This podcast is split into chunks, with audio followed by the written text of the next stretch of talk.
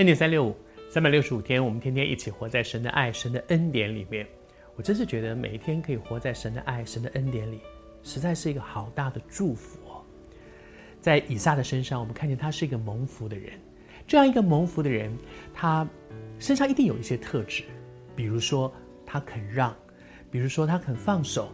谢谢主，你也正在面对一些事情的拉扯吗？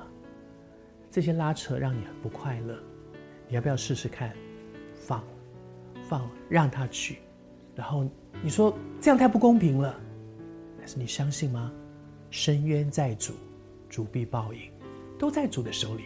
你的救赎主活着，在以撒身上，我们看到他蒙很多的祝福，我们也学习，学习他为什么成为一个蒙福的人，在上帝的恩典里面。谢谢主，一个人蒙福啊，其实别人都看得见的，知道吗？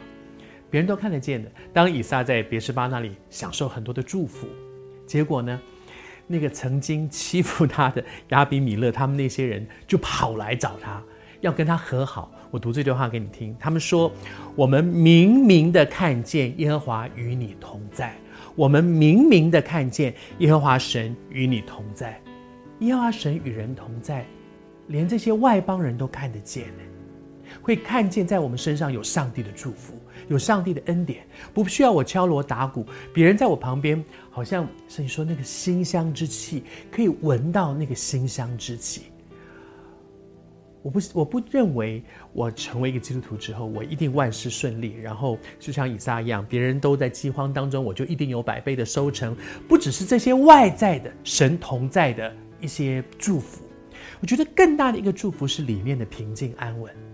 在遇到很多的事情，别人会跳起来的时候，我可以不跳；在遇到很多事情，别人会荡到谷底的时候，我可以靠主站起来。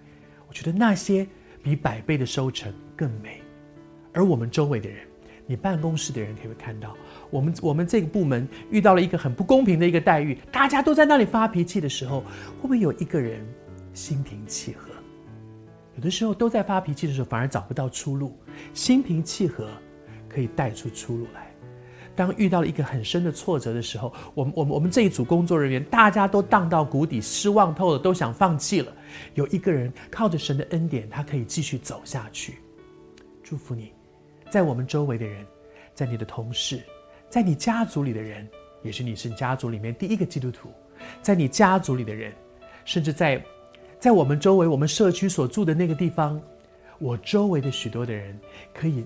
在我的身上看见，说我明明的看见耶和华与你同在，神的同在是看得见的。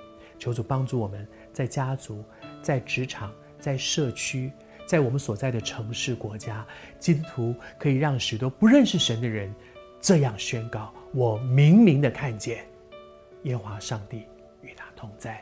求主帮助我们活出神荣耀的同在。